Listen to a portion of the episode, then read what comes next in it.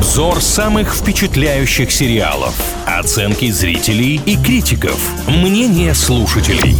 Сериализм на правильном радио.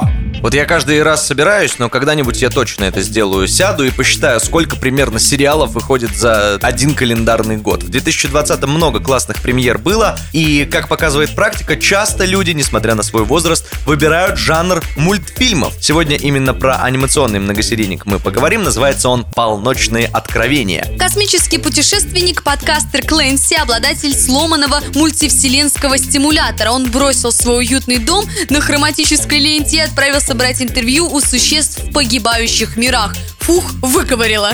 Нам говорят, что это привет для всех, кто любит Рика и Морти, и отдельный привет для фанатов времени приключений. Какой-то вот такой синтез на Netflix вышел, и кажется, люди его хвалят. Но даже для описания мультфильма это очень сложная какая-то тема, и наверняка она не для маленьких и, в принципе, не для слабонервных. Оценки у ленты очень высокие. Его 7,3 выставляет IMDb 8 Кинопоиск. Мы все понимаем, что это очень и очень хорошо. Но есть, конечно, отзывы совершенно разные, и положительные, и отрицательный. Мне кажется, тут нужно быть просто морально готовым к тому, что будет происходить на экране. Вот я даже по постеру вижу, что здесь какая-то, ну, прямо психоделика. Во-первых, главный герой полностью розовый человек. А может, кстати, и не человек, я в тонкости не вникал. Дальше, здесь э, трехголовая собака на постере, зеленая. Ну вот смотрите, что пишут из минусов по поводу этого мультфильма. Ну, во-первых, жесткость. Все-таки э, для людей сердобольных это будет очень тяжело, потому что много смертей, каких-то грустных, печальных историй и так далее и тому подобное. Сериал требует высокого уровня концентрации. Если вы хотели расслабиться и покайфовать под мультфильм, это не та история. Окей, а что хорошего пишут? Хорошего очень даже много. Смотрите, из плюсов невероятная самобытность сериала.